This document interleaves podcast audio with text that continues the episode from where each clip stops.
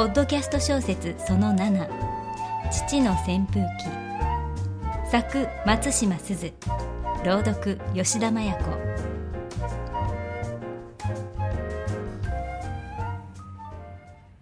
暑なってきましたな。体に応えとりゃしませんか？若い医師は慣れた様子で母に尋ねた。相手が年寄りの時は方言を使う方が警戒されないと以前他の医師に聞いたことがある。母は医師の方を見てニコニコ笑っている。なるほど、確かに警戒は一切していない様子だ。それどころか、なんだか少し生き生きして見える。全然答えとりゃしません。私ら、もうあんまり熱感じんのよ、先生。母がコロコロと笑ったので、私はすっかり驚いた。母が笑うのを見るのは、先月父が亡くなって以来だった。お母さん、喋れるん？喋れるわ。口があるんじゃから。なあ、先生。母はことも投げに言う。じゃあどうして今まで？と怒鳴りたい気持ちが喉元で塊になって止まった。家では全然喋らないんですか？医師は私の方を見て聞いた。急いで塊を飲み込む。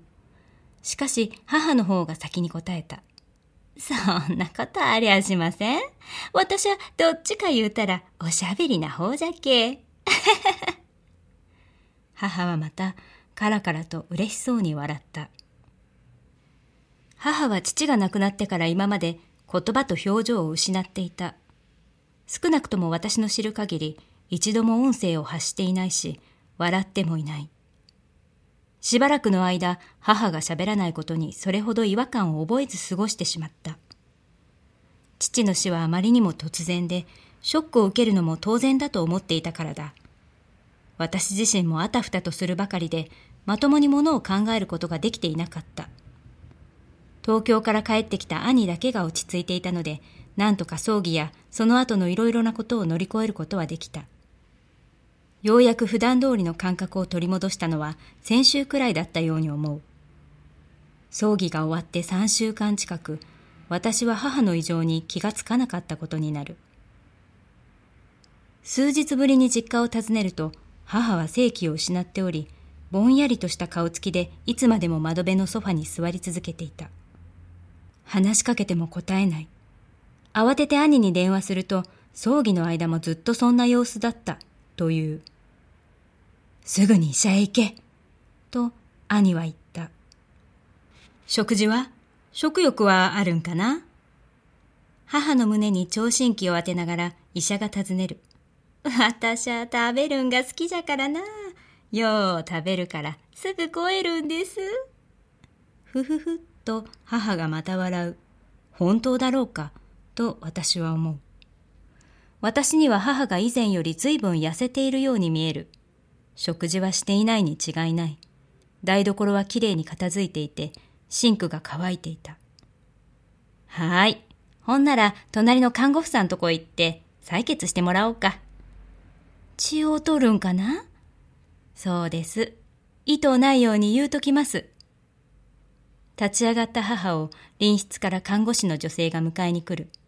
ついて行こうとする私を医者は手招きして呼び止めた。先ほどまで母が座っていた丸椅子に座るように促すと、無表情になりカルテに向かう。食欲がありませんか？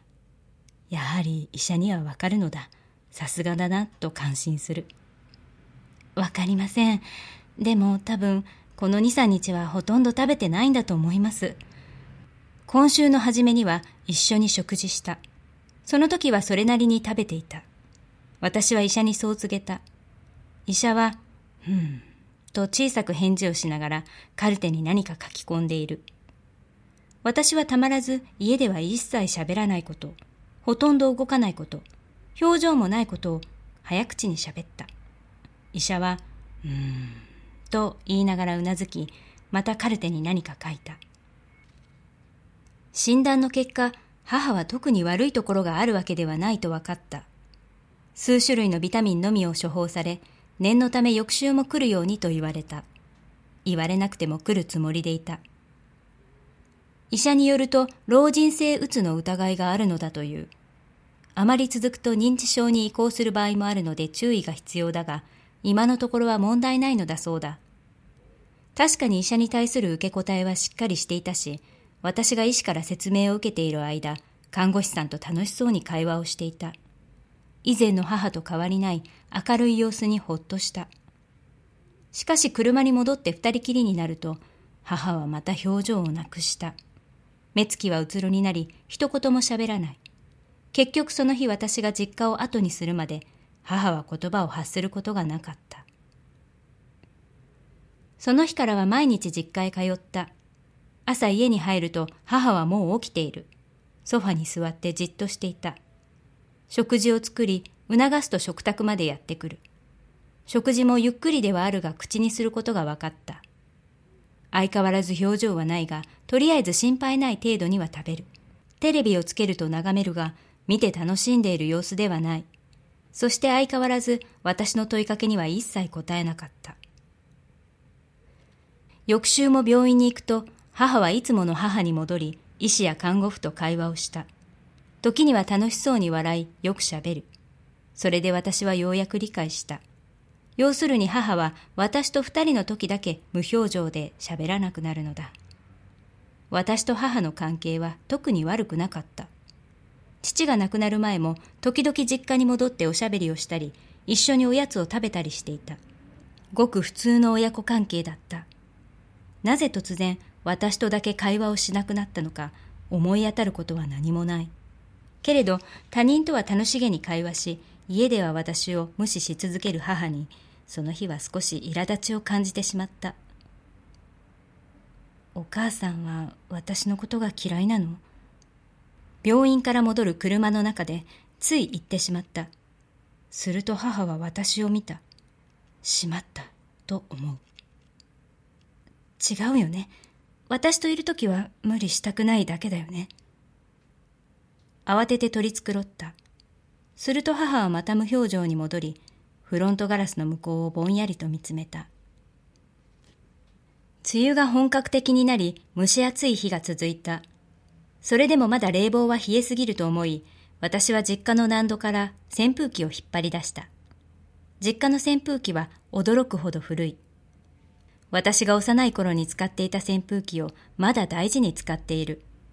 父が毎年しまい込む前に丁寧に拭いていたので汚れてはいないが、デザインがかなり旧式だ。弱風と表記のあるスイッチを押すと、どこかの部品が緩みかけているようなカラカラという音を立てて羽が回り始める。壊れかけているわけではなく、ただ古いだけだろうとは思ったが、買い替えようと決めた。毎年夏になると、旧式の扇風機から火が出たというニュースを耳にする。この扇風機だっていつ不具合を起こすかわからない。新しい扇風機を買い、母がいつも座っているソファの近くに置いた。母は何も言わなかったが、私は送風のボタンを押し、寒かったら切ってね、と言って台所に戻った。しばらく夕食の準備をしていると、ガタンと大きな音がした。リビングを見ると母がいない。私は急いで音のした廊下に出て玄関を見た。すると床にあの旧式の扇風機が倒れており、母がその横に立っていた。粗大ゴミに出そうと私が外に出しておいたものを持って入ろうとして、かまちに引っ掛けたらしい。大丈夫？駆け寄ると母は呆然としている。あちこち触ってみたが、怪我をしている様子はない。扇風機が倒れただけ？聞くと母は少しだけうなずいた。怪我してない？お父さんが。母が小さな声で言った。お父さん？聞き返すと母はうなずいて続けた。お父さんが夏になるとこの扇風機を出してくれたんよ。母は倒れた扇風機を起こしてふふふっと笑った。お父さんはな、この扇風機を出したら必ず、おい、アイスはねえんか？って言うんよ。そうなん？男の人は子供みたいじゃろ？お母さん、扇風機に当たりながらアイスを食おうやって毎年言うんよ。厳格だった父がそんなことを言うとは私は全く知らなかった。私は笑った。笑った瞬間に目から涙が落ちた。母も笑った。母は嬉しそうに笑っていた。じゃからな。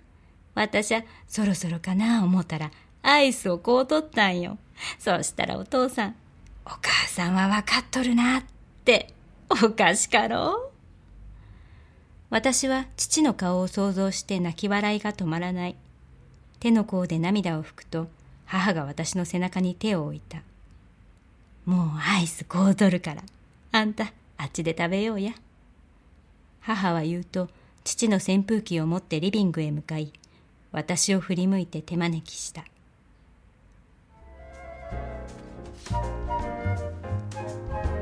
ポッドキャスト小説「父の扇風機」朗読は吉田麻也子でお送りしました次回もお楽しみに。